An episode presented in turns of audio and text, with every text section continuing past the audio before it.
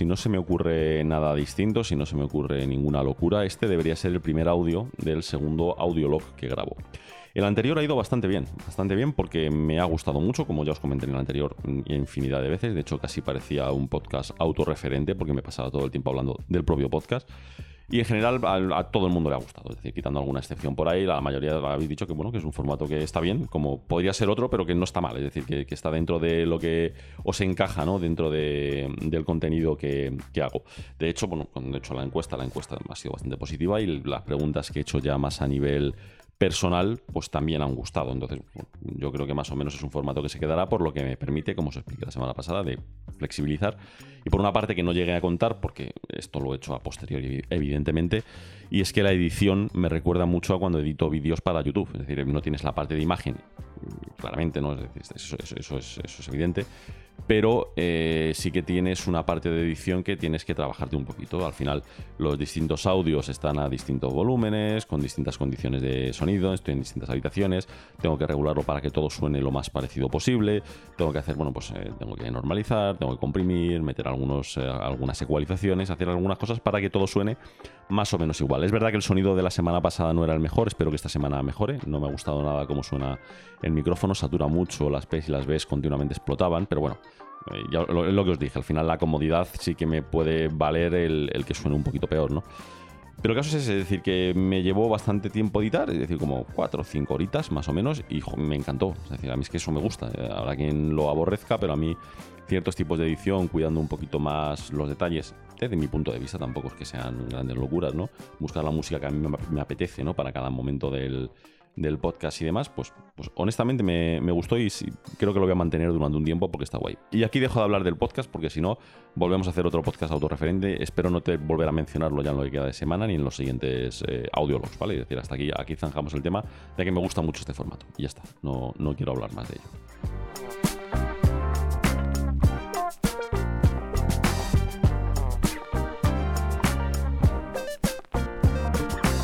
Siguiente tema del que quiero hablar o con el que quiero empezar la semana es el tema del nuevo uso que le estoy dando al Apple Watch, que ya lo he comentado un poquito de refilón, pero quiero profundizar un poquito más en ello.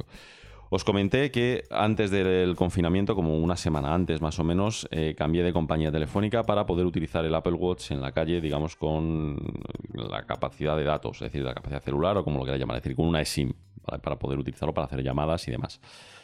Eh, vamos por partes, ¿no? Primero, ¿en qué compañía estaba? ¿A qué compañía he, venido? yo estaba en Pepefon, ya también lo he comentado antes. Más contento de lo que estaba en Pepefon no puedo estarlo en, ningún caso. Se han portado siempre súper bien conmigo, se han portado siempre estupendamente, yo creo, con todo el mundo. Eh, ofertas continuas, siempre que te escriben es para mejorarte las condiciones.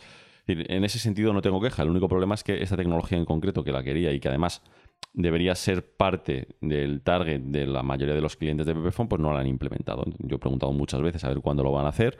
La única contestación que dan es que están trabajando en ello, que me parece bien, pero todo tiene un límite y bueno, pues a día de hoy eh, ya no me interesa continuar con ellos porque prefiero tener esta tecnología en otra compañía, ¿no? Os podéis imaginar que como la gran mayoría de cambios de gente que se ha cambiado de Pepefon, pues me he a dos. Es decir, que al final es un poco la continuación de ese Raima, ¿no? Es decir, empezó en, en ahora está en, en O2 con Telefónica y bueno, pues he, cambiado a esta compañía que por las condiciones pues me cuadra, simple y llanamente, ¿no? Eh, bueno, por tema de tarifas y tal, me sale más o menos igual que Pepefon. No hay prácticamente diferencia. Hay alguna diferencia puntual. Ahora mismo me salía un poquito mejor a nivel de datos y tal Pepefon que O2, pero bueno, me compensa por las otras utilidades que le puedo dar. El cambio como tal ha sido un poco horroroso, en el sentido de lo que es el proceso se me ha dado fatal, es decir, la portabilidad me ha dado algún problema, eh, lo que tenía que haber sido tres o cuatro días se convirtieron en dos semanas, tuvieron que venir varias veces eh, a dejarme la SIM porque la distribuidora no, le dio la gana de dejarlo porque yo sí que estuve en casa todo el, todo el tiempo. Y por otro lado cuando a la hora de activarlo pues me quedé sin línea de Pepefon, no me daban de alta en O2 eh, después de muchas llamadas se llegó a la conclusión de que habían introducido mal un código que tenían que meter para poder darme de alta y bueno, pues ya me lo activaron y empezó a funcionar. Pero esto fueron horas después y habiendo estado sin, estado sin teléfono casi un día entero y bueno, pues con, lo que ello implica, ¿no? Te, os podéis imaginar porque yo no utilizo teléfono fijo de casa ni, ni nada por el estilo. Así que bueno, consiguieron darme de alta y luego vino la odisea al día siguiente de empezar con el tema de la multisim. Y es que no es tan sencillo como lo pintan, es decir, tiene un proceso que se supone que la idea es que de un clic la tengas activada y ya todo esté funcionando. Luego es la idea de Apple, ¿no? Con el Apple Watch, que simplemente entres en una configuración, le des y tú, eh, digamos que tu compañía telefónica ya esté preparada para dar de alta el, la multisim, dar el OK y que todo funcione. Bueno, pues no. Tienes que mandar tú una copia de tu DNI, dar una autorización, tener que estar hablando con ellos un rato y tal. Y para colmo no conseguíamos que funcionase ni para atrás. Eh, tuve que resolverlo al final yo solo, es decir, ellos eh, sí, se pusieron en contacto 50 veces el servicio técnico, súper amables y tal, pero es que no tenían ni idea de cómo solucionarlo. Y todo el tema fue que eh, habían dado de alta el servicio, pero no, se, no conseguían activarlo. Y al final es una multisim que pueden ser tanto en tarjetitas físicas como en eSIMs, con Electronic SIMs. Y se supone que primero tienes que darlo de alta, digamos, en, tu operadora y que luego los dispositivos tienen que activar por primera vez el servicio. Pues se ve que por algún motivo que no os han sabido explicarme y que yo no he sabido tampoco explicarlo, no se conseguía activar en ningún momento ese servicio. Entonces, al final tuve que deducir yo solo que si activaba ese servicio de multisim desde otro dispositivo, todo quedaría dado de alta y entonces ya se me daría la posibilidad de activarlo en el Apple Watch. Y así fue. Es decir, lo que hice fue dar de alta el servicio multisim desde, desde mi iPad. Una vez que se dio de alta, ya apareció automáticamente la opción en el Apple Watch para poder utilizarlo. Y como además eh, te dan tres líneas en paralelo aparte de la, de la tuya, pues ya está. ya tengo puesta una línea en el iPad, otra en el Apple Watch y otra en el, en el iPhone.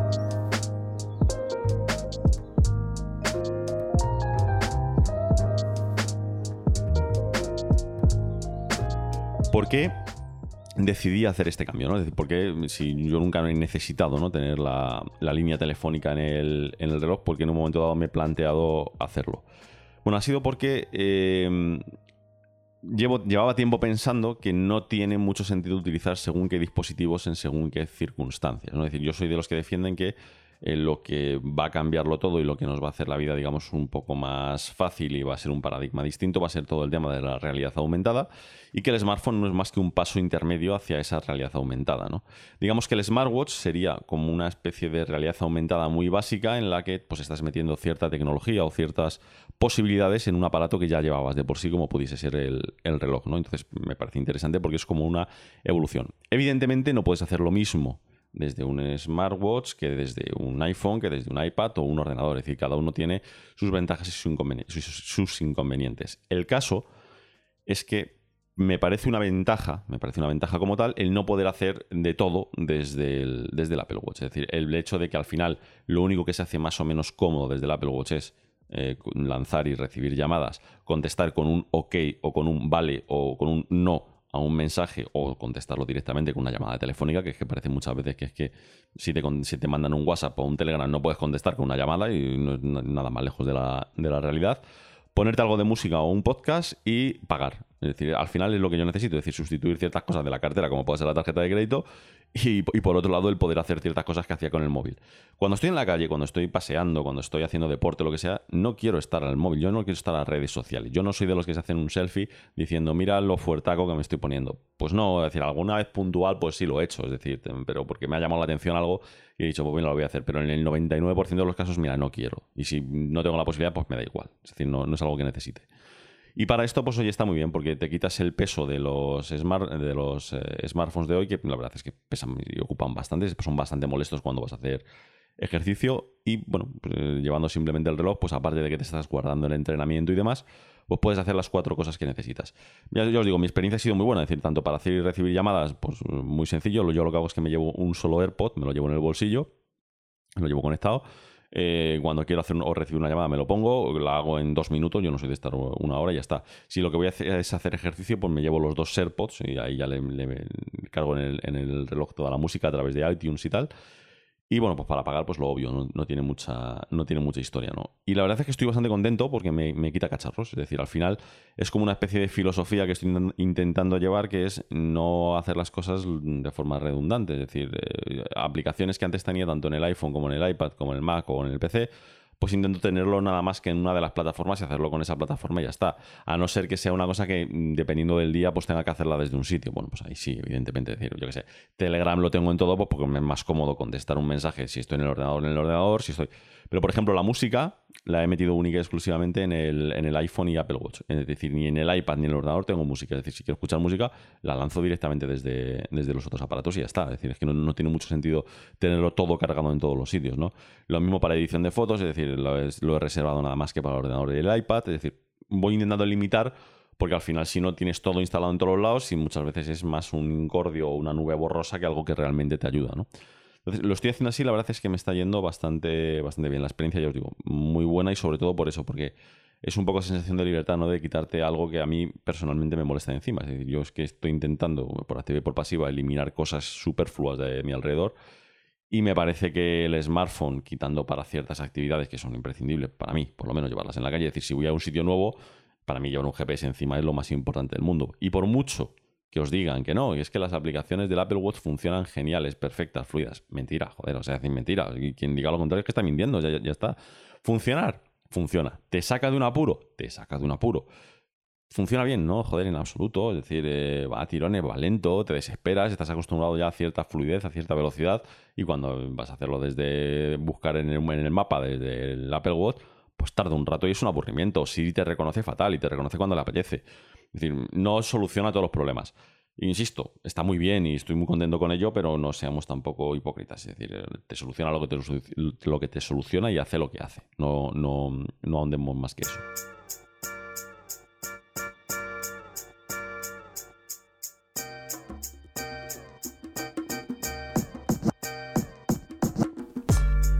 Bueno, pues creo que un clip más orgánico que este que estoy grabando no se puede hacer. Y es que son casi las 12 de la noche del martes. No he tenido ganas de grabar en todo el día porque la verdad es que no se me ha ocurrido nada que me pareciese interesante.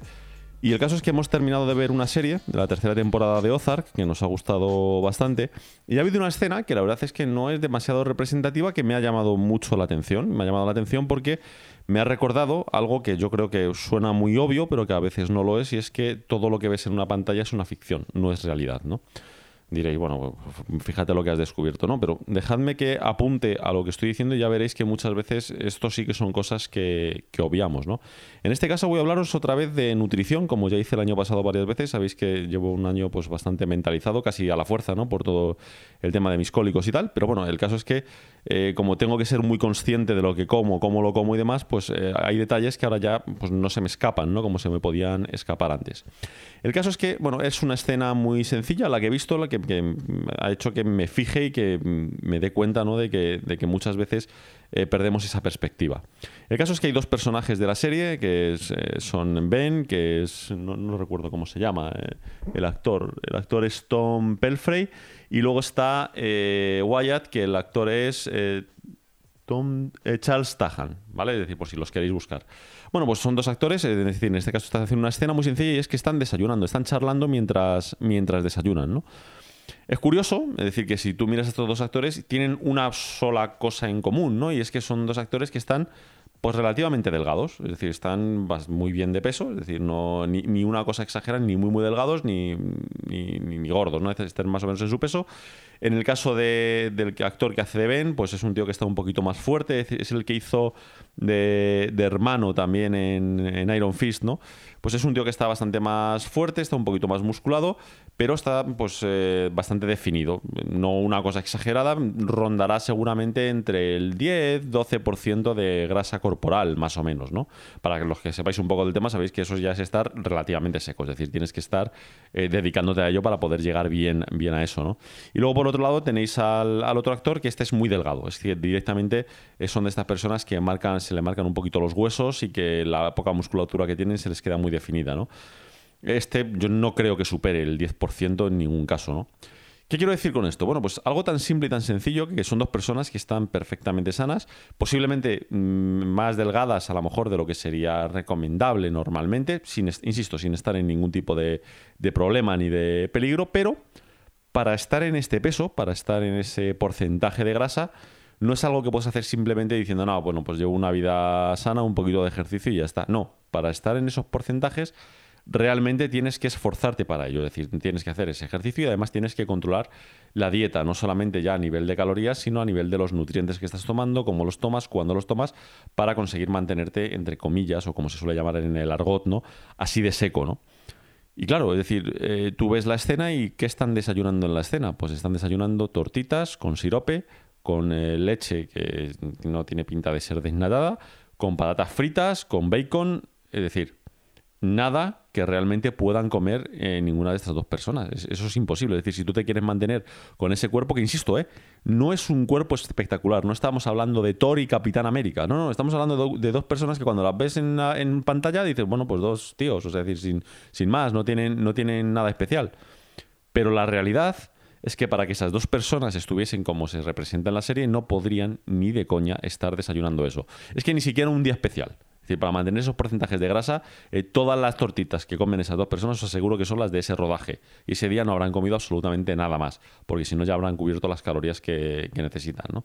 Entonces, me ha llamado la atención, ¿vale? Es decir, es una chorrada, tampoco es importante, ¿no? Pero la verdad es que es una lástima que muchas veces eso lo olvidamos, eh, que todo lo que estás viendo en una pantalla es una ficción y no solo son los efectos especiales, las narrativas, las historias, el narcotráfico en este caso en la serie, no, no, no. Es que incluso lo que comen lo que hacen, todo, todo, todo, absolutamente todo es una ficción, ¿no? Entonces, yo que llevo un año, pues, eh, digamos, pues, muy mentalizado, muy concienciado con todo lo que puedo, no puedo comer, midiendo todo lo que hago y tal, claro, me ha llamado mucho. De estas cosas ya no puedo evitar fijarme, porque es, no voy a decir que es una obsesión, pero es algo que tengo que controlar mucho, ¿no? Y claro, cuando ves a estos dos comiendo esto, dices, bueno, sí, fíjate, es decir, no me llama la, decir, me llama la atención el tema de los tiros, de los muertos, de lo que hacen, y sin embargo esto pasa completamente desapercibido cuando es exactamente igual de ficticio que, que, todo lo demás, ¿no? Simplemente quería contároslo como reflexión, ¿no? Porque me ha llamado la atención y porque creo que muchas veces olvidamos eso, es decir, que todo, absolutamente todo es una ficción y que deberíamos ser más conscientes de que la realidad pues no es muchas veces como la pinta.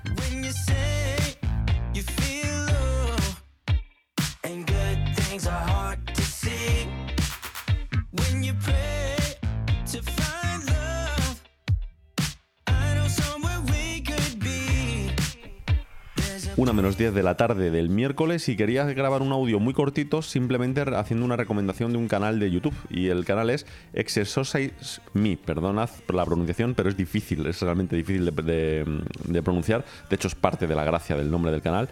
Por supuesto os voy a dejar el nombre del canal en la descripción del podcast para que podáis copiar y pegar y hacer una búsqueda en YouTube rápidamente para, para localizarlo. Y es un canal en el que lo que hacen son reviews de accesorios para cosas como teléfonos, ordenadores, pantallas, eh, cascos y demás. Es decir, pequeñas cositas que puedes añadirle a tus cacharros pues, para que te den una utilidad un poco mayor o para protegerlos o lo que sea.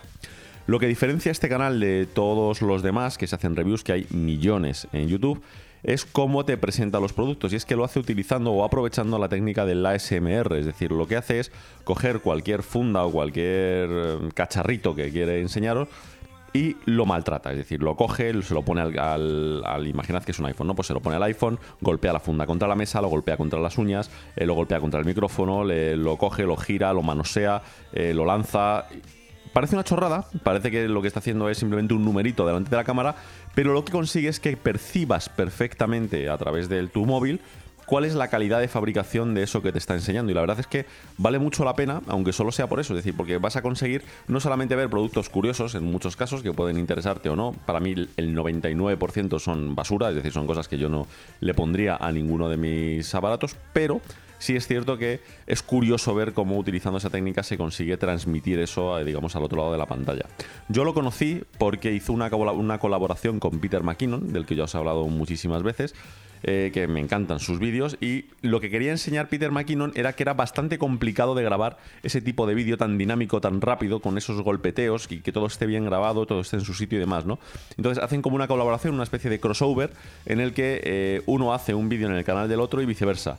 El que está en el canal de Peter McKinnon, si buscáis el crossover de Exercise Me y Peter McKinnon, vais a ver que eso es una pasada. Es una pasada porque es esta técnica de la SMR con este dinamismo que pone el protagonista con la calidad y maravilla de filmación que hace Peter McKinnon. La verdad es que os recomiendo ambas cosas. Por un lado, el canal como tal y por otro lado, que veáis el vídeo en el que colabora con Peter McKinnon que posiblemente os guste bastante.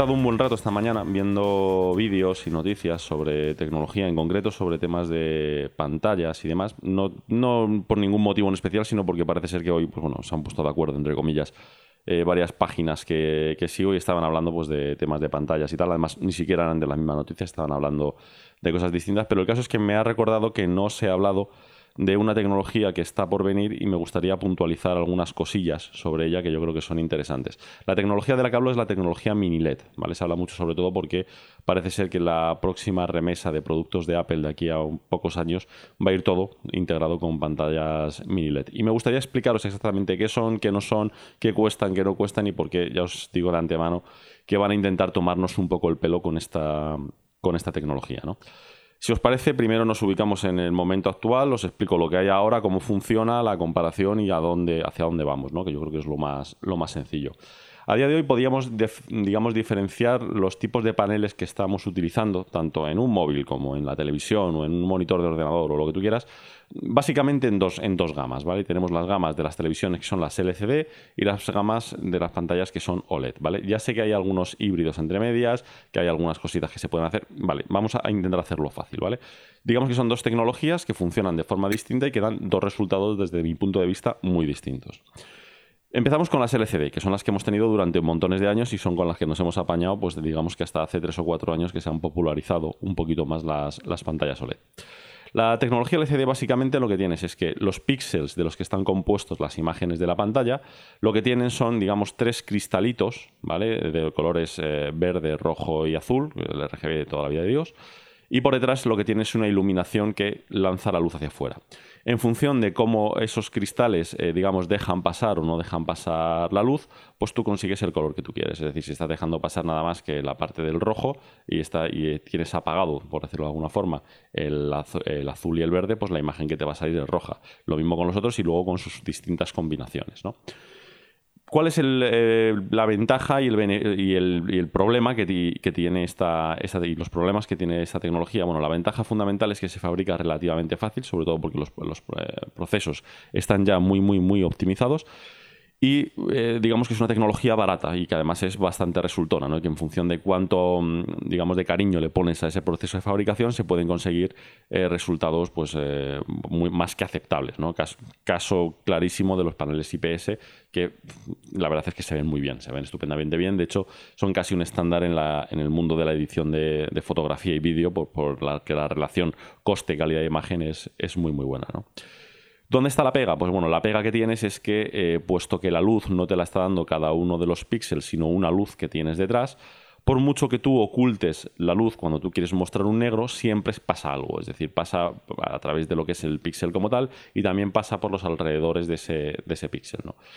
¿Cuál es la consecuencia de esto? Bueno, pues la consecuencia es que los contrastes que puedes conseguir en las imágenes son limitados. Es decir, puesto que el negro no es un negro puro, no es decir, porque el negro siempre tiene una cantidad de luz, digamos que tu rango nunca es desde negro hasta blanco, sino que es desde un cierto tono de gris hasta blanco. Entonces, estás perdiendo una gran gama de tonalidades, digamos, oscuras que no puedes representar en pantalla y no puedes representarla simplemente porque tienes una imposibilidad física, no se puede arreglar, ¿vale? Es decir, por mucho que intentes mejorar muchísimo tu tecnología, no hay forma de conseguirlo al 100%. Como veréis, la tecnología mini LED va, mm, digamos, muy unida a esto y lo que intenta precisamente es eh, mejorar este, este sistema, que ahora, ahora os lo cuento, ¿no?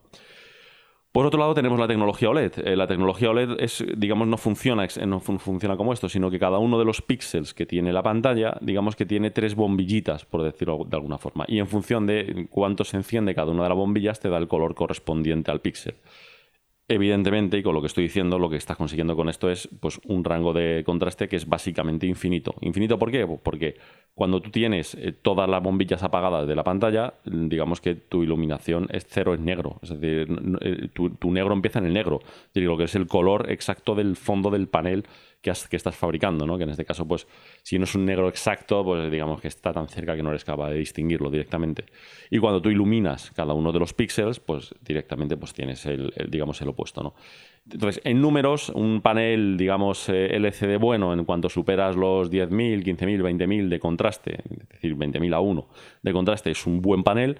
Eh, directamente los OLED, cualquiera, el que utilices, tiene contraste que es básicamente infinito. Entonces, evidentemente, la calidad de imagen que te da pues es muy superior. De hecho, eh, os lo he dicho muchas veces, cuando alguien se como yo se acostumbra a ver en, una, en un panel, eh, o sea, en las películas, en una pantalla OLED, cuando luego vas al cine o lo ves en otra televisión, por muy buena que sea, eh, no termina de gustarte. No termina de gustarte porque te has acostumbrado a unos ciertos rangos dinámicos que no vas a poder conseguir ni de coña con un panel LCD. Rango dinámico, para el que no sepa lo que es, es cuánta cantidad de claros y oscuros puedes ver a la vez en una pantalla. ¿Vale?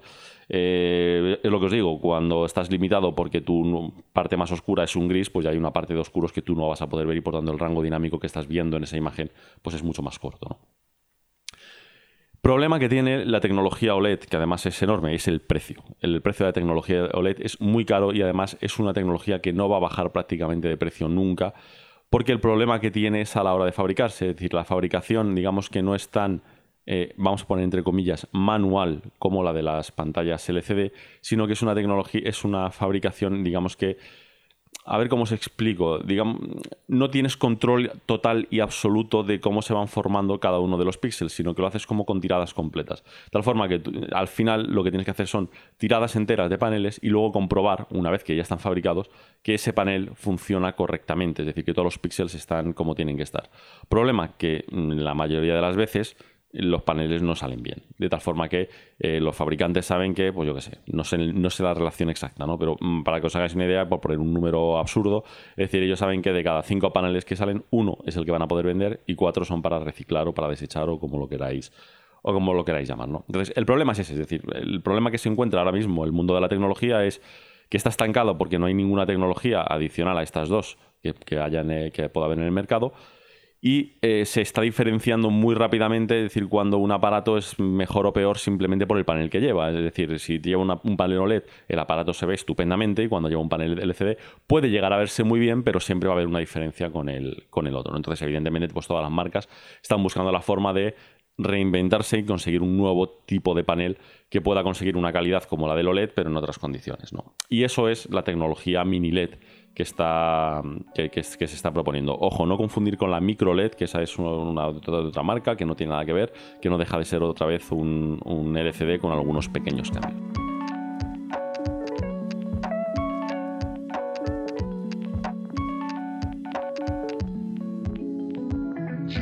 Entonces, la tecnología LED funciona de la siguiente forma. Eh, lo que vas a tener es detrás de cada uno de los píxeles, es decir, detrás de cada uno de esos cristalitos de color eh, verde, rojo y azul, vas a tener un único punto de iluminación para cada uno de los píxeles. Es decir, en las pantallas LCD tradicionales, digamos que hay varias zonas de iluminación, ya sean LED o con, o con fluorescentes o cualquier otro tipo de, tecnología, que lo que van a hacer es iluminar todo el panel por detrás, digamos, de forma lo más homogénea posible.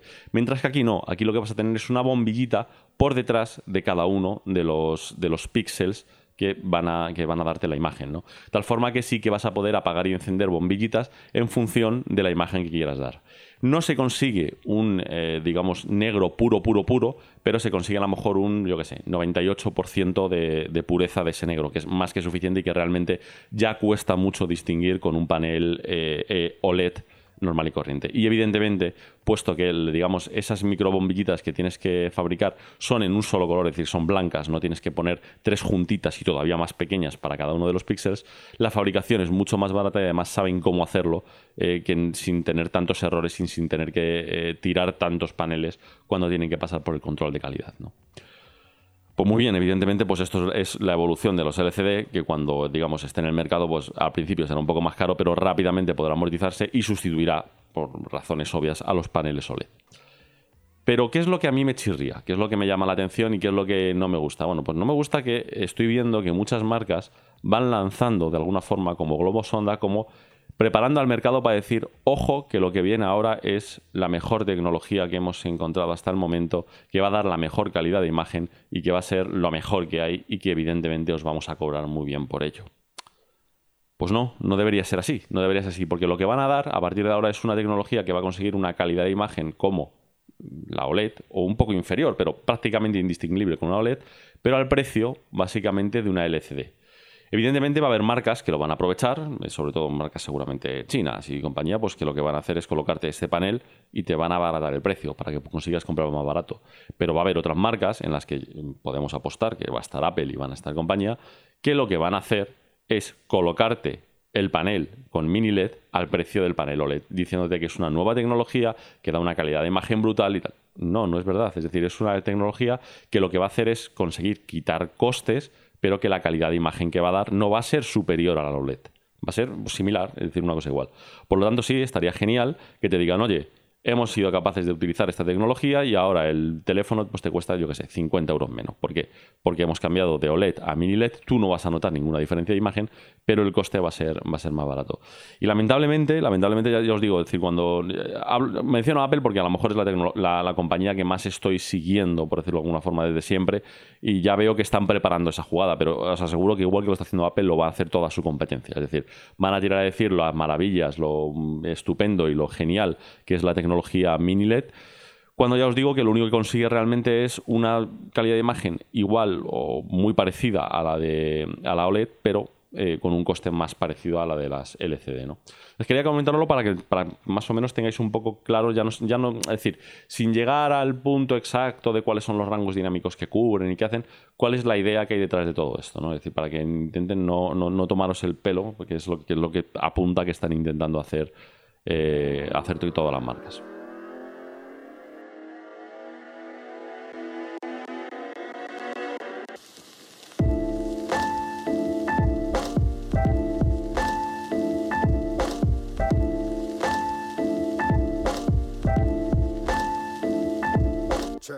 Por la tarde, son más o menos las 7 y acabo de ver una imagen en Twitter que la verdad es que me da pie a contaros una reflexión que hacía tiempo que quería contar, no sé si aquí en este podcast o en el de Apeleanos o en algún sitio, porque me parece bastante interesante sobre el diseño industrial, la ingeniería y en este caso algunos productos de Apple y por qué, y por qué voy a hacer esta reflexión. ¿no? La imagen en cuestión es una imagen, es una radiografía de la funda, esta famosa del teclado con ratón, que han sacado para el iPad Pro. Una funda que ha sido pues, bastante polémica, más que nada porque cuesta la friolera de 400 euros, ¿no? que para muchos pues, ya sería el motivo para desechar completamente la idea, como lo es para mí. ¿eh? Es decir, yo es el motivo por el que ni me he planteado hacerme con ella.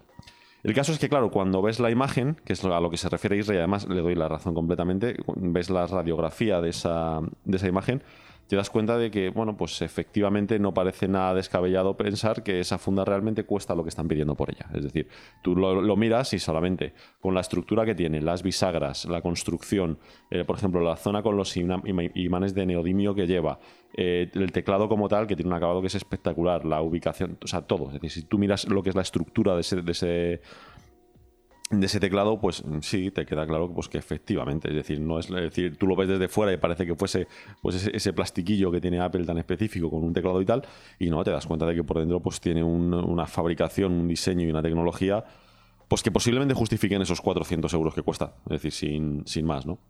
El problema, el problema que tiene este producto y otros que ahora voy a comentar de, de Apple es que en ingeniería nos explican que el precio, es decir, el dinero, es parte del desarrollo de un producto. Es decir, tú no puedes, eh, digamos, olvidar lo que cuesta un producto y sobre todo el beneficio que te va a dar ese producto para el dinero que vas a pedir por él. ¿no?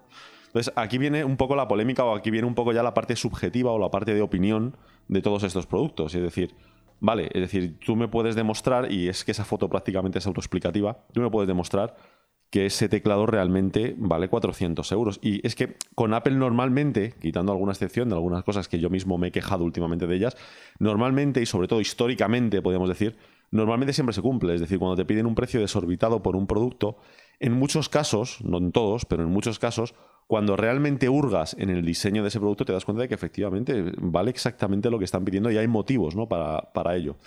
Pero claro, el problema es eh, cuando tienes que tomar la decisión de decir, vale, tú me estás ofreciendo un producto con unas características, pero yo ahora tengo que preguntarme, ¿yo necesito realmente esas características? Que es que esa es la cosa, ¿no? En este caso, claro, eh, es un teclado y junto con un stand y un ratón. Un teclado con un stand y un ratón para un iPad, no olvidemos, insisto, para mí ahora mismo mi equipo principal, ¿eh? o sea, decir, este sería, estaría siendo hipócrita si dijese lo contrario. Pero claro, ese conjunto de tres cosas realmente quiero pagar 400 euros por ello? Yo, claro, mi respuesta es muy clara, no, ni, de coña. Es decir, yo para mí hay soluciones que son mucho más económicas y mucho mejores que esa que está planteando Apple. Pero claro, realmente mm, Apple no te está intentando estafar. El problema que para mí tiene Apple y que está teniendo últimamente es que está dando muchas características que son muy superfluas o que no tienen mucha importancia como características que son como, imprescindibles. Es decir, Apple siempre se ha caracterizado por decidir por ti qué es importante y qué no. Y normalmente, y por lo menos desde mi punto de vista, siempre han acertado. Es decir, siempre han ido por el camino correcto y muchas cosas que a lo mejor de primeras te han parecido que no tienen ningún sentido, cuando una vez que las has utilizado dices, pues oye, realmente sí que me compensa este extra que he pagado por este producto. Sin embargo, de un tiempo para acá, me da la sensación de que eso lo están llevando mucho al extremo por una sencilla razón, y es porque les causa un beneficio muy grande. Es decir, porque al final, aunque no ganen, digamos, una barbaridad de cada una de las cositas que le implementan a sus dispositivos, cuando las vas sumando, entonces sí que les sale un beneficio que es más, más, más abultado. Me explico, vamos a poner otro ejemplo. ¿no? Un ejemplo pueden ser los MacBook Pro. Los MacBook Pro son equipos que a día de hoy se han vuelto caros no, carísimos. Es decir, están muy, muy, muy por encima del precio de mercado de cualquier portátil. Pero claro, cuando te pones a analizarlos te das cuenta de que tienen cosas que realmente sí lo valen. Es decir, a diferencia de cualquier otro portátil, sí que tienen unos lectores de huella en condiciones. Tienen la touch bar, la barrita esta que te proporciona accesos directos y demás. La construcción, por supuesto, del cuerpo no tiene nada que ver con el de la competencia, es decir, la construcción de los MacBook Pro está a otro nivel. La calidad de los altavoces está muy por encima de lo de la mayoría de la competencia. La alimentación de la batería también es superior a al de la competencia. Y como esto podría ponernos 10 o 12 ejemplos más, como el, chip T2 o T3, no recuerdo ya cuál es el que están montando para la seguridad eh, de tu información y la encriptación del disco duro. Es decir, tiene muchas cositas que efectivamente pues, mm, son importantes, y valen, pero el problema es que valen dinero, es decir, no, lo puedes evitar. Problema es que si, bueno, si tú dijeses, yo tengo un ordenador portátil, ¿no? el de la competencia y el de Apple, el de, la, el de Apple vale, por poner un ejemplo, vale 2.000 y el de la competencia vale 1800. Eh, Con esos 200, claro, Apple lo que te puede meter es un par de características de esas. Es decir, te puede meter, por ejemplo, el lector de huellas y te puede meter el chip, de, el chip T2 o el T3. Es que no, recuerdo el, nombre. Pues muy bien, ya estarías cubriendo esos 200 euros, que es lo que te cuesta colocar esas, esas dos cositas. No, a lo mejor estoy exagerando con el precio de esto, pero creo que más o menos se entiende, se entiende la idea. Pero claro, Apple está metiendo tantas cosas superfluas que estás pasando de un valor de 1800 a un valor de 3000 o 3500. Entonces ahí es donde dices, sí, me estás ofreciendo muchas cosas muy guays, pero es que eh, digamos que el precio objetivo de ese producto tendría que rondar los 1.800, 2.000 euros y te acabas de subir a 3.000. Si yo el rendimiento económico que le voy a sacar a ese, a ese producto, ¿no? Era, es decir, yo antes tenía pensado amortizarlo, por poner un ejemplo, en tres años y ahora me cuesta amortizarlo en vez de tres, seis, a lo mejor ya no me compensa. Entonces, ese es el problema que desde mi punto de vista está teniendo Apple con muchos de sus productos. Es que generalmente, quitando alguna, alguna barra basada ¿no? que, han, puesto últimamente, generalmente sí que cuestan lo que están pidiendo por ello. El problema es que no es necesario en absoluto. Es decir, la Touch Bar, la barrita esta, el precio estimado de lo que cuesta en el ordenador son 300 euros.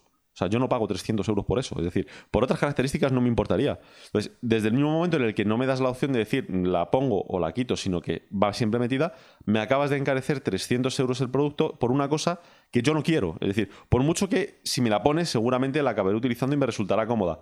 Pero de primeras, para un trabajo, sobre todo profesional, si te estás moviendo con un MacBook Pro, estás metiendo una característica que no solo no es necesaria, sino que para mucha gente es irrelevante. como por ejemplo en este caso para mí, pero para, otra mucha gente le pasa igual, ¿no? Entonces, el problema es este. Es decir, el problema es que es lo de siempre. Eh, ¿Cómo vas mejor desde tu casa hasta el trabajo? ¿En mi coche o en un Rolls Royce? Pues seguramente voy mejor en un Rolls. La pregunta es, mm, ¿realmente necesito un Rolls? O incluso puedo exagerarlo más. Es decir, más rápido que de, aquí a mi casa, eh, más que en mi coche, puedo ir en un Fórmula 1. Pero es que yo no quiero en un, en un Fórmula 1. No quiero, primero, porque es incómodo y segundo, porque vale millones de euros. Entonces, ninguna de las dos cosas me compensan. ¿no? Una cosa es que tú puedas hacer un alarde de una tecnología que eres capaz de hacer y que tu competencia no tiene capacidad para hacerlo. Y otra cosa es que realmente esa tecnología te pueda ser suficientemente útil para el precio que se está pidiendo. Y yo creo que eh, Apple está adoleciendo en, en, muchos casos ya he dicho que no, que es un tema de que han cogido una inercia con algunos precios que se les ha ido de las manos y que no sé si en algún momento arreglarán y que desde luego si no lo arreglan yo no voy a participar en, ese, incremento, en ese incremento de precios.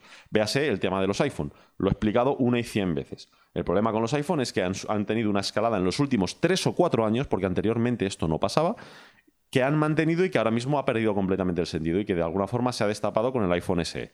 el iPhone SE respecto a un iPhone 11 Pro, las diferencias son tres o cuatro y la diferencia de precio es el triple uno del otro. Entonces aquí hay algo que no está cuadrando. Es decir, si me estás diciendo que pasar de una pantalla cuadradita a una todo pantalla y de un lector de huellas a un Face ID y poner una cámara, esas tres características, vale el triple de lo que cuesta uno de los teléfonos, es que hay algo que no está cuadrando. Es decir, e, e, evidentemente hay una parte que están manejando de otra forma que como ellos, como ellos hayan decidido y que y que yo no estoy de acuerdo con ella, ¿no? Pero yo no estoy hablando de esos casos, ¿vale? Yo estoy hablando de los casos en los que muchas veces sí se puede justificar perfectamente el precio de lo que están ofreciendo, pero se puede justificar a nivel de diseño, pero muchas veces no se puede justificar a nivel de ingeniería, que es, el problema, ¿no? Porque la ingeniería incluye el precio, es decir, tú cuando vas a hacer un diseño tienes que saber dónde está tu límite de precio, tú tienes que, saber decir, oye, os pongo un ejemplo de un producto que no tenga nada que ver pues, con lo que yo trabajo, ¿no? Una bomba, un compresor, un tal ¿Qué rendimiento económico me va a dar este compresor? Por poner un número. 60 millones de euros. Vale, pues ¿cuánto puede costar ese compresor? Pues dependiendo de mi planta, no más de 15 o 20. Es decir, si, puedo hacer un compresor que sea increíble, que no falle nunca, que sea súper estético, súper bonito, que no pueda tener un accidente, pero en vez de costarme 60 me cuesta 85 y yo voy a ganar 60, pues ya no me salen las cuentas, ¿no? Entonces, para mí, para mí, lo que está pasando últimamente con Apple es eso, es decir, que muchas de las características que están metiendo son prescindibles. Sin más, son prescindibles, no, tendrían por qué estar ahí. no quiero un producto tan básico, por ejemplo, como pueda ser el iPhone SE, que me parece que es un engaño directamente porque es como ir hacia atrás, es como dar varios pasos atrás en la tecnología, pero una cosa es avanzar tecnológicamente y otra cosa es meter características o accesorios que realmente no son necesarios para el uso que se quiere dar. ¿no? Entonces, me, ha llamado la atención porque me he acordado, es decir, justo me ha saltado del chip de decir, ostras, esto lo llevo queriendo decir un montón de tiempo, queriendo explicarlo, por lo menos mi punto, esto es, un punto de vista, es medio punto de vista, medio, esto se estudia en cualquier escuela de ingeniería, quiero decir, esto no es, esto no es nuevo, es decir, tú tienes que tener en cuenta que sí, que una cosa es que tú puedas vender un, es decir, quiero decir que tú te pueda costar algo hacer un producto y otra cosa es que tenga sentido gastar ese algo en ese producto, ¿no? Y para mí es que en el caso del teclado este, pues es, un caso claro. Es decir, ¿es maravilloso? Me parece increíble. O sea, me, parece que es uno de los diseños más guays que se ha hecho en un teclado, en una funda, en jamás, sin más que encima le sacas una radiografía y ves cómo es por dentro y se ve que claramente es una pasada. Pues sí, sí, es que está, está, está clarísimo. Eso es, es, una maravilla. Eso, no, eso no, no, se discute directamente. Pero el problema es cuando coges el valor absoluto de ese producto. 400 euros por un teclado, pues me parece, me parece que no está dentro del rango aceptable. Sobre todo cuando tú te vas, por ejemplo, al que tengo yo en casa, es decir, no es lo mismo, evidentemente, pero oye, un Logitech Craft, que es lo más caro que tiene Logitech eh, a día de hoy que es un, es un ratón que tiene una superficie táctil, una rosca para, de control, que lo puedes configurar de mil y una maneras, es decir, que es del, el cuerpo de fabricación de aluminio, con una batería que dura una barbaridad, es decir, es lo mejor que hay ahora mismo en el mercado y vale 150 euros. Ya es una pasada, una auténtica pasada, pagar 150 euros por un teclado pagar 400, por mucho que sea también un ratón. Yo, por ejemplo, es que además los trackpad no me gustan. Yo, prefiero un, ratón normal, un, ratón tradicional. ¿no? A mí el trackpad no termino de apañarme bien con él para trabajar. ¿no? Entonces, claro, que me digas un teclado, un ratón más, evidentemente el soporte, ¿no? todo el juego de bisagras y tal, 400, pues hombre, si te pones a sumar, seguramente sí que, sí que sumarán 400, pero para mí no. Es decir, no tiene, no tiene mucho sentido.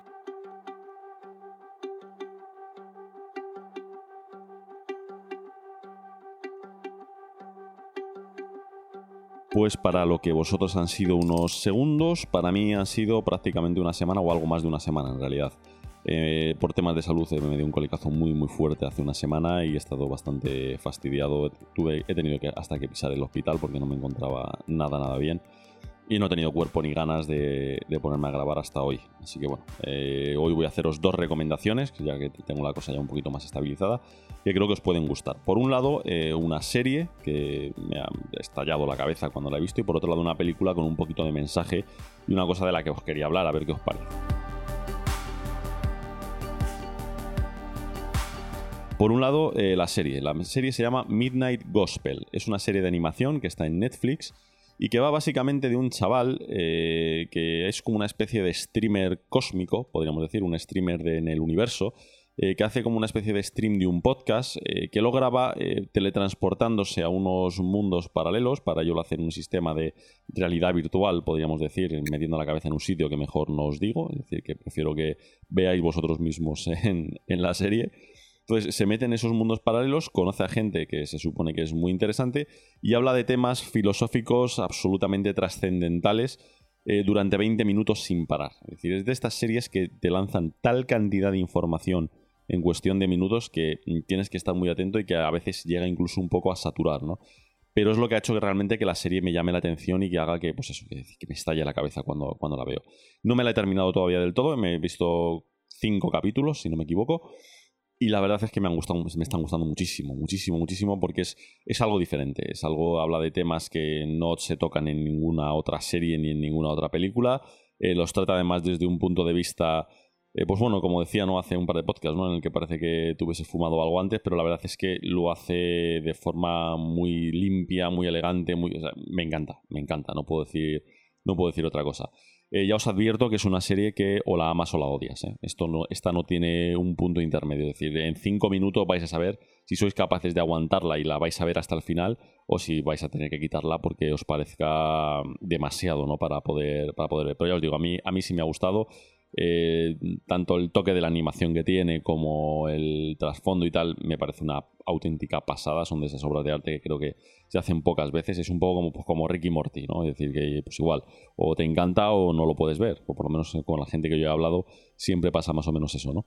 Ya os digo, a mí esta, esta personalmente me ha gustado, me, me, está gustando un montón y os la recomiendo porque creo que puede, sobre todo porque para vuestro perfil, de los que me escucháis, creo que puede encajaros bastante bien. Es decir, porque si soy capaz de aguantarme a mí mis movidas, eh, perfectamente aguantáis esta serie y, os puede gustar, os puede gustar bastante. Y la película, la película va, va también sobre algo que me ha pasado estos días, que he comentado en Twitter y que quería, que quería comentaros. La película se llama El Hoyo y seguramente casi todos la habréis escuchado y la mayoría la habréis visto, ¿no? Quiero explicaros de qué va, quiero destriparos el final, es decir, así que si alguno no lo ha visto todavía, que se salte este trozo y que lo, vuelva a escuchar en otro momento, porque es importante también que la hayáis visto para poder entender un poco el trasfondo de lo que voy a, voy a contaros, ¿no? El motivo por el que traigo esta película es por algo que me ha pasado este fin de semana, bueno, que me lleva pasando ya varios fines de semana y que me cabrea bastante, ¿no? Y es el tema de la desescalada que estamos haciendo y el poco cuidado que está teniendo mucha gente en intentar cuidarnos todos entre nosotros, ¿no? Básicamente el último tweet que puse, que, he puesto en, Twitter es que me cabrea mucho eh, salir el fin de semana a montar en bici y encontrarme con grupetas de gente ignorando completamente cualquier recomendación que se está dando para cuidar de nuestra propia salud, ¿no?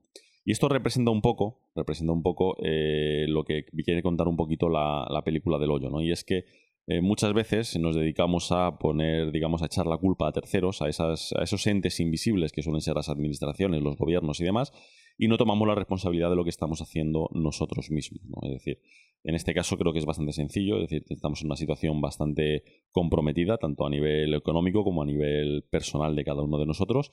Eh, no es una broma lo que estamos viviendo, es decir, es algo que, oye, podrá ser más o menos grave, podrás verlo desde un punto de vista u otro, pero hay una realidad de, oye, de un número de muertos, hay una realidad de un número de contagios, de gente que lo está pasando bastante mal, de gente que se está exponiendo sin tener ganas de ello y nos encontramos con gente que está ignorando, pues eso, es decir, unos, unos mínimos con los que todos podríamos estar viviendo pues, un poco mejor, ¿no? Es decir, a mí ya os digo, me cabrea mucho el que, oye, nosotros, por ejemplo, aquí en casa sí que estamos tomando esas medidas de seguridad, es decir, nos encanta a Ali y a mí salir en bici los dos juntos, nos, gusta mucho salir en bici porque, como ya comenté, nos iguala físicamente y podemos eh, hacer deporte los dos juntos y nos lo pasamos muy bien.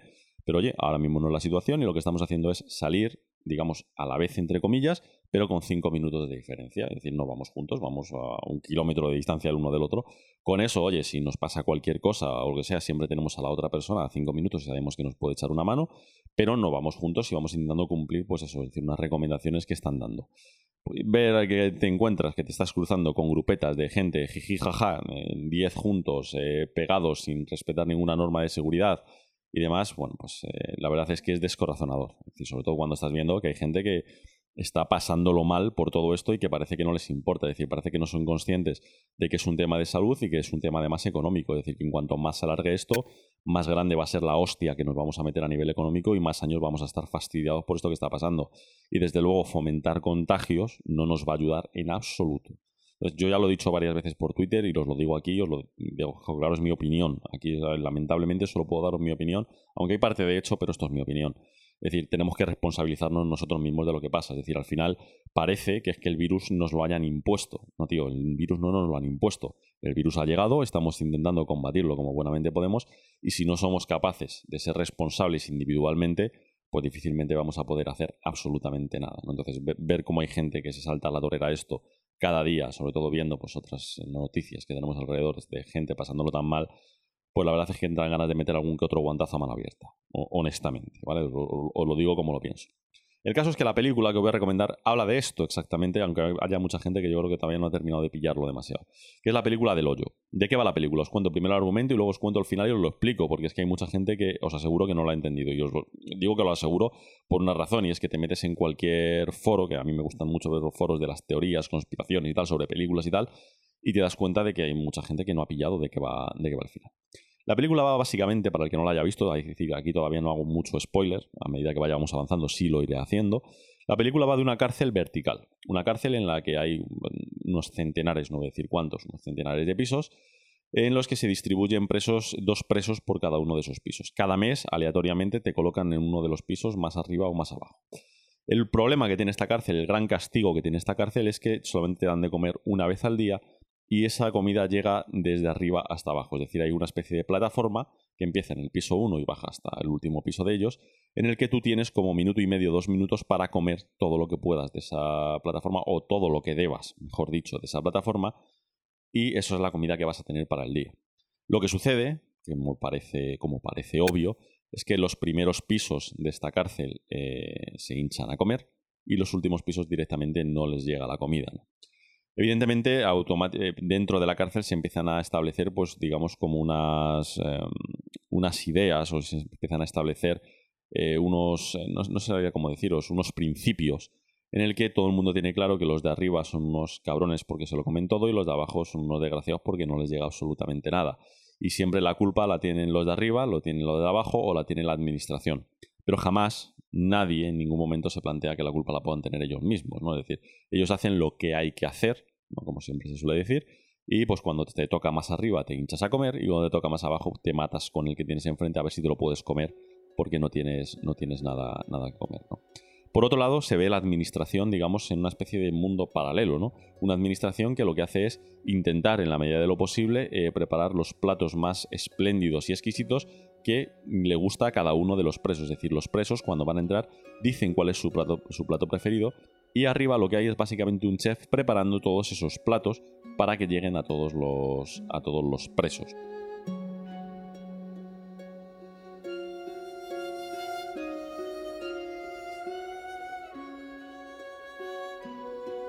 La parte que no ha entendido mucha gente, que, esto es el, kit de la cuestión, es que hay una especie de historia paralela a todo lo que está sucediendo que mucha gente no relaciona que es el final de la, película.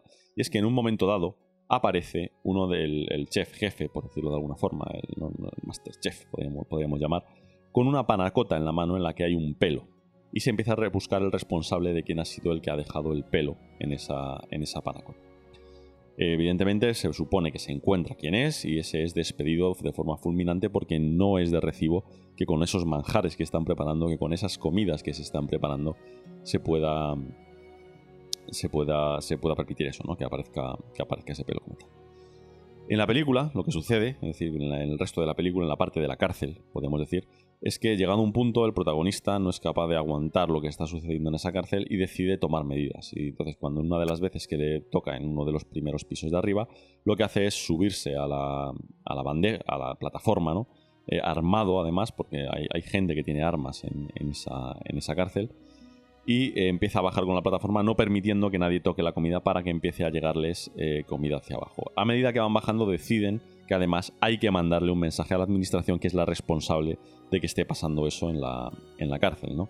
Entonces lo que hacen es decidir que uno de los platos, en este caso una panacota, por, eso de que es una comida que es como muy delicada, ¿no? Es decir, que a la mínima que la miras un poco fuerte se deshace. vamos a intentar protegerla, a esa panacota, para que cuando lleguemos abajo, mandar la panacota hacia arriba, automáticamente, para que se entienda de una maldita vez que lo que está pasando en la cárcel no está contemplado ¿no? Por, por la administración. Esto lo van haciendo, a medida que van bajando, evidentemente van sufriendo penurias, les van acuchillando, les van haciendo, van llegando hechos una porquería hacia la parte de abajo. Y cuando llegan abajo del todo, lo que se encuentra es que hay una niña, una niña de la que se menciona muchas veces a lo largo de la película, y es, digamos, como el, culmen, ¿no? decir, cómo es posible que haya una niña metida en esta cárcel, ¿no? Es hasta qué punto la administración no sabe lo que está haciendo. Hay una falta de ética tan grande y tan enorme que hay hasta una niña metida en este infierno y además en la última planta de esta, de esta, de esta cárcel, ¿no? Un sitio en el que ni siquiera llega comida. Entonces deciden montar a la niña y lanzarla hacia arriba en la plataforma para eh, mandar un mensaje de decir, mirad que no estáis entendiendo lo que tenéis. La realidad la realidad y lo que hay que entender desde el final es que la niña no existe, la niña es una idea. Lo que están haciendo es simplemente proteger esa panacota y mandarla hacia arriba. Lo que sucede es que a esa panacota lo único que le pasa es que le acaba cayendo un pelo. Ese pelo y esa panacota cuando llegan arriba es recibida por la administración y la administración lo que entiende, lo que entiende, es que eh, los presos han decidido em, rebelarse de alguna forma o cabrearse porque mirad qué porquería lo que estáis mandando, que nos habéis mandado una panacota con un pelo. ¿Vale? Es decir, ¿cuál es la conclusión de todo esto? Pues la conclusión es que hay una desconexión, y esto pasa en la realidad, una desconexión total y absoluta entre lo que es la sociedad y lo que es la administración. En, en muy pocos casos la administración ve la realidad de la sociedad. Entonces, esa desconexión, ¿qué es lo que hace? Pues en este caso, representado en la película, es que automáticamente todos los presos echen la culpa de todo lo que está pasando a la administración cuando en realidad la culpa es suya, es decir, porque si simplemente comiesen la comida que les corresponde, tendrían comida para todos y todos estarían estupendamente ahí en la cárcel esa correspondiente durante el tiempo que se les ha asignado. Y por otro lado, la administración no es capaz de entender que en este caso el mensaje que están mandando es que pasa algo, sino que lo que están pensando es que un trabajo que ellos creen que es el adecuado les están diciendo que no está bien hecho y se busca cómo mejorar un trabajo que no es necesario mejorarlo. Es decir, los presos no están pidiendo que la comida no tenga un pelo, los presos están pidiendo que la comida se distribuya como corresponde.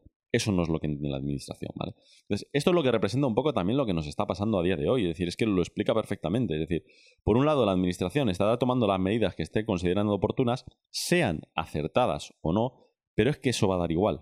Y va a dar igual porque como en este caso, en este planteamiento, en esta situación que tenemos ahora mismo, es responsabilidad de todos y cada uno de nosotros el tener un poquito de cuidado más allá de que, insisto, puedas estar o no de acuerdo con la administración que tengas en este momento, es decir, en el momento en el que le estás echando la culpa a la administración y estás obviando que eres tú el principal eh, foco de contagio y de ser contagiado que, hay, pues eh, lo llevamos mal. Lo llevamos mal, es decir, es lo que está pasando, es lo que os digo, es, es, lo que estoy viendo cada vez que salgo a la calle a dar un paseo, cada vez que estoy saliendo a la calle a montar en bici durante un rato los fines de semana. Es decir, no se están respetando unas cuestiones mínimas de, seguridad y la podemos tener liada. Es decir, estás viendo a mucha gente hacer muchas barbaridades. Es decir, mm, gente mayor, gente que no ha hecho deporte en su vida, de repente les ves que se han puesto un chándal y han salido a correr de un día para otro. No, si tú no has corrido en tu vida, no te pongas a correr ahora. Ponte a hacer ejercicio, empieza a andar, empieza, por ejemplo, a andar y a, correr un poco, a ver si vas cogiendo un poquito de forma física y con eso vas mejorando. No hacer burradas de un día para otro que lo que te van a llevar básicamente es a un hospital y es a complicar más la situación de lo que está hasta ahora. Lo mismo, decir, ¿por qué se tienen que formar corrillos de gente? No es el, no es el momento, no es el momento. Yo entiendo que todos estamos hasta las narices, yo soy el primero que estamos hasta las narices, pero ojo, ¿eh? Hay gente, por lo menos, y yo lo estoy diciendo porque yo vivo en una zona pues muy acomodada. Es decir, ni, siquiera vivo en una zona en la que haya gente realmente pasándolo mal. Es decir, en una zona muy acomodada. hay gente que realmente está mucho más fastidiada y está cumpliendo. Hay gente que viven cinco tíos que no se pueden ver entre ellos metidos en un piso, no les queda más remedio y lo están llevando pues como pueden. Es decir, y ya está. Y aquí te encuentras a gente que está viviendo en sitios muy cómodos, como pueda estar viviendo yo ahora mismo, quejándose y, pues es decir, eh, hay que, hay que tomar un poco de responsabilidad de lo que hace cada uno y entender que ante ciertos problemas, y en este caso es lo del coronavirus, pero es que se puede extender perfectamente a cualquier tema de economía o temas laborales y demás, eh, no vale, no vale el echarle la culpa a los demás. Hay que mirar qué es lo que está haciendo cada uno e intentar tomar medidas en, en función de ello.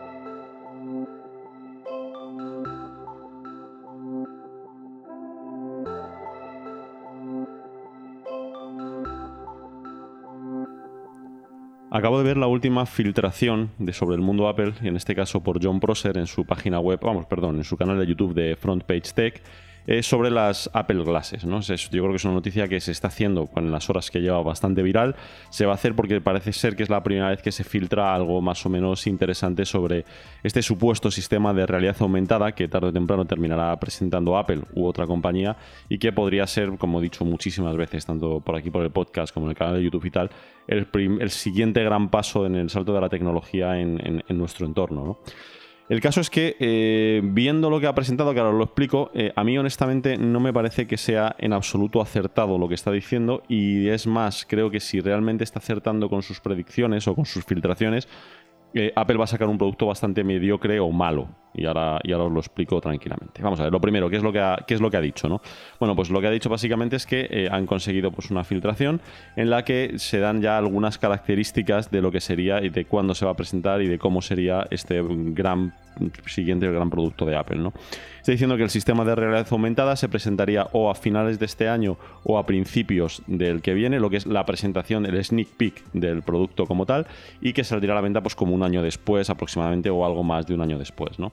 Las características, eh, digamos que la clave de lo que estarían eh, presentando es que serían unas gafas con un aspecto bastante cotidiano, es decir, nada demasiado estrambótico, eh, que todo el proceso, de, digamos, todo el cálculo iría en el iPhone, no iría directamente en las gafas, que digamos el elemento clave que llevaría en uno de los laterales la gafa como tal sería un LIDAR, que es el motivo por el que lo habrían introducido en algo como en el iPad, que no tiene ningún sentido, sino que básicamente Apple lo que está haciendo es recabar toda la información posible que le están dando gratis los usuarios ¿no? del uso de ese LIDAR para luego aplicarlo directamente en, esas gafas.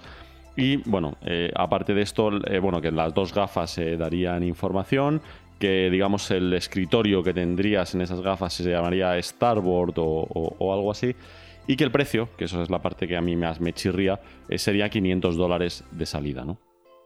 ¿Por qué no me convence esto que está diciendo y por qué, si realmente está acertando, creo que Apple está metiendo la pata? Bueno, pues porque creo que aquí hay varias cosas que no terminan de encajar muy bien con lo que es la realidad del hardware que hay a día de hoy. Es verdad que hemos visto a Apple en el pasado eh, dar golpes encima de la mesa y presentar productos que en principio no, no existían en el mercado y a precios mucho más bajos de lo que se esperaba. Véase el iPhone, es decir, cuando el iPhone se presentó en, en, en 2007 nadie esperaba que fuese a salir a 500 dólares. Es decir, era, estaba como aquel que dice regalado, ¿no? Es decir, la tecnología que estaban dando por ese precio, cuando tú lo comparabas con la competencia, realmente era absurdamente barato, ¿no? Pero digamos que la Apple de hoy no es la Apple de hace 13 años. Es decir, la cosa ha cambiado mucho, tiene una posición ahora mismo privilegiada y no tienen por qué hacer según qué esfuerzos o sacrificios, y menos aún para presentar un producto eh, que es tan nuevo, ¿no? ¿Qué es, la, es la parte que me chirría? Por la parte que me chirría es que por 500 euros, no veo, 600 euros que, costaría aquí, no veo cómo van a ser capaces de integrar la tecnología que realmente es necesaria para que esto funcione bien. Es decir, primera, primera cosa que, no me, que, no me, que me chirría y que no me acaba de convencer de lo que están diciendo. Están diciendo que todo el proceso de computación y de cálculo va a ser en el, en el iPhone. Mm, bueno, no puede ser así del todo. Es decir, tiene que haber por narices una parte de computación bastante potente que se haga directamente en, las gafas. Y todo ese proceso de computación rápido tiene que ser todo el tema del traqueo de lo que tienes alrededor y del posicionamiento en tres dimensiones de esas gafas en el espacio. ¿Vale? El problema que tienen los sistemas de realidad aumentada y de realidad virtual es que el lag, es decir, la latencia, el retardo entre la información que pueda haber en las gafas, que la manda al teléfono y vuelta, causa vómitos. ¿Vale? Es decir, esto no es una cosa de decir es más bonito, es menos bonito, funciona mejor o peor, no. Si no tienes una respuesta que sea prácticamente en tiempo real, que tu cerebro no sea capaz de notar ese retardo respecto a la realidad, eh, automáticamente te mareas y tendrán ganas de vomitar. Por lo tanto, yo no acabo de ver cómo van a conseguir pasar toda la potencia de cálculo de las gafas al iPhone y de vuelta en un tiempo que sea pues, inferior a los 5, cosa 4, 5 milisegundos, que es el máximo que te admite el cerebro antes de empezar a marearte y antes de empezar a tener mal cuerpo. ¿no? Entonces, claro, es, la primera parte que me chirría. Evidentemente, si, el, si estas Apple Glasses, como parece que las, que las van a llamar, van a costar 500 dólares o 600 euros, lo que, lo que sea en cada, en cada sitio, difícilmente, difícilmente van a poder tener y llevar integrada una potencia de cálculo en un espacio tan pequeño que sea capaz de procesar toda esa información. Si no lo hace, como bien dicen, tendría que estar hecho en el iPhone, pero es que si está hecho en el iPhone, eh, lo que van a presentar no va a ser capaz de llevar un traqueo en tiempo real más o menos decente, sino que sería algún tipo de invento intermedio que mm, evidentemente nos animará a no comprar en ningún caso la primera versión de ese, de ese producto. digamos que eso sería lo primero. Lo siguiente, eh, por las pequeñas descripciones que están dando y por implicaciones de esto que estoy diciendo, eh, la idea de la realidad aumentada básicamente es que tú tengas la información integrada en tu entorno. Es decir, la idea no es que tú tengas, como ya presentaron, y por eso fue un fracaso, ¿no? Las, las Google Glasses. Es decir, cuando la idea no es que tengas como eh, cosas flotantes a tu alrededor que te vayan siguiendo con la información que tú quieras. Es decir, yo lo, yo lo que querría, es decir, o, como debería ser, si, si, alguien ha probado algo como las Microsoft HoloLens o como las Magic Leap, tú lo que quieres no es que de repente que de repente te aparezca, digamos, una ventana flotante en el que tengas un mensaje para leer, sino que, por ejemplo, el mensaje te quede escrito en la pared que tienes enfrente, en tu televisión o en cualquier otro elemento de la habitación en la que estés, de una forma fija y que sea cómoda de leer y que para tu cerebro sea una cosa estática. Es decir, en el momento que fuese algo que está flotando directamente en el aire, eso es una incomodidad y eso es una cosa que te va a molestar y que en una semana no vas a querer utilizarlo porque es una molestia. Entonces, el problema que estoy viendo de esta filtración es ese, es decir, yo no veo yo no veo cómo a día de hoy, y más aún con la posición que tiene Apple, pueden sacar un producto presentable, es decir, que sea razonable, que sea decente, por decirlo de alguna forma, por menos de 1.200 o 2.000 euros. Es que no lo veo, es decir, no veo la forma. De hecho, vamos a, a la competencia, es decir, ¿cuál es el mejor aparato o lo que más se está vendiendo a día de hoy de realidad virtual, que es lo más parecido a la, a la realidad aumentada? De hecho, es una tecnología peor que la realidad aumentada en el mercado. Pues a día de hoy son las Oculus Quest. Las Oculus Quest cuestan en este momento 500 euros y tened en cuenta que esto va subvencionado prácticamente al 100% por a Facebook. Es decir, Facebook prácticamente te las está dando a precio de coste. Es decir, si no, está, si no está a precio de coste, lo que están ganando es básicamente residual. A ellos ahora mismo no les interesa ganar dinero con este producto, sino desarrollar esa tecnología. Nos están utilizando, a los que estamos utilizando este sistema, como conejillos de India para ir desarrollando eh, productos que saben que a futuro van a funcionar muchísimo mejor. Entonces, aquí viene la pregunta cómo se supone que vas a conseguir un producto que es una tecnología mucho más avanzada que una realidad virtual al precio de un producto de realidad virtual que a día de hoy no tiene ganancia, no tiene beneficio. Eh, me cuesta mucho verlo. Me cuesta mucho, muchísimo, muchísimo, muchísimo verlo. Es decir, no acabo, no, acabo de entender eh, esta filtración a que viene. De hecho, es, más, es que casi me arriesgaría a decir que por lo que está comentando John Prosser en el vídeo, eh, Apple ahora mismo le tiene puesta la, mira y yo no sé si esta filtración no será una filtración falsa que le acaban de soltar para que quede, entre comillas, en ridículo, porque yo de verdad que no lo veo. Ya digo, para mí hay dos opciones posibles. Una, que la filtración sea real, en cuyo caso Apple va a meter la pata y, es una cosa que lamento muchísimo, pero va a meter la pata con el lanzamiento de esta tecnología porque va a presentar algo que va a ser como la Google Glasses y eso es una porquería, es decir, esta tecnología promete mucho más y se puede hacer muchísimo más con ella.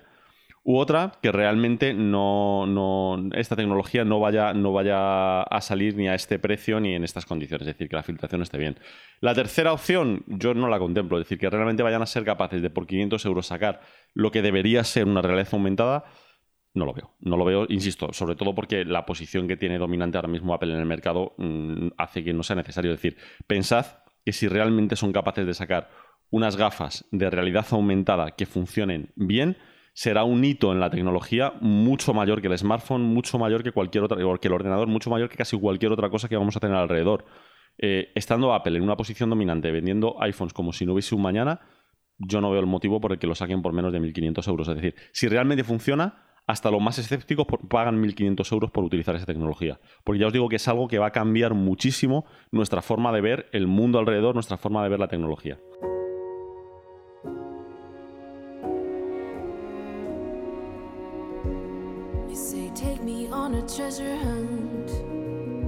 Y creo que por aquí lo vamos a dejar por este segundo audiolog. Pretendía haberlo alargado un poco más, quería haber hablado de la teoría del todo de Stephen Wolfram, pero el problema es que eso me va a llevar pues cerca de media hora pretendía grabarlo ahora, es decir, me había sentado para, grabarlo, pero iba a ser excesivo. Cuando me he contado, digamos, los clips que tengo y lo he medio montado, me he dado cuenta de que me voy pues a una hora y diez aproximadamente. Entonces no tiene sentido pues alargar a una hora y media larga el podcast cuando puedo hacer uno en dos o tres días, porque esto ya os digo, no va a ser una cosa ni semanal ni de 15 días, no, va a ser cuando tenga trozos suficientes para juntar más o menos 40 minutos, una hora de, podcast, pues lo saco, lo edito, lo, subo y ya está, porque tampoco me supone tanto, ¿no?